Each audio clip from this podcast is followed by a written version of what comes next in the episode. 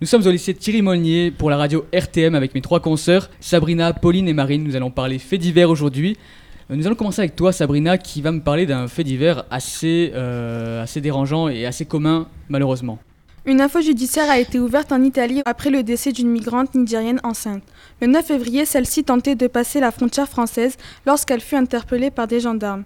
Cette dernière, âgée de 31 ans, voulait rejoindre la France pour pouvoir terminer sa grossesse auprès de sa sœur. Souffrant d'une maladie cancéreuse du système lymphatique, les gendarmes l'emmenèrent à l'hôpital de Turin, en Italie, où elle y décéda. Le bébé, grand prématuré de 29 semaines, est autorisé à entrer en France. Le père, bloqué à la frontière, a décidé de prendre le bébé avec lui. Pauline, maintenant, tu vas nous parler d'un autre fait divers qui euh, concerne un pays beaucoup plus éloigné, puisqu'il s'agit de la Chine, je crois, et d'un fils qui frapperait sa mère, apparemment. On apprend une terrible affaire en Chine. Un homme, M. Pang, a frappé sa mère de 90 ans le jeudi 22 mars. Pour cause, la mère refusait de lui obéir. Il a été arrêté par les forces de l'ordre chinoises.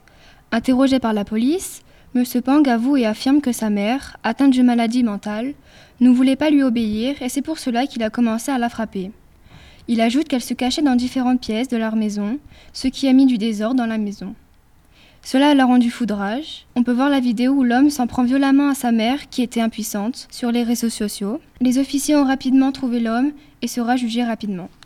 Merci pour l'info qui est à la fois glauque mais complètement intéressante aussi.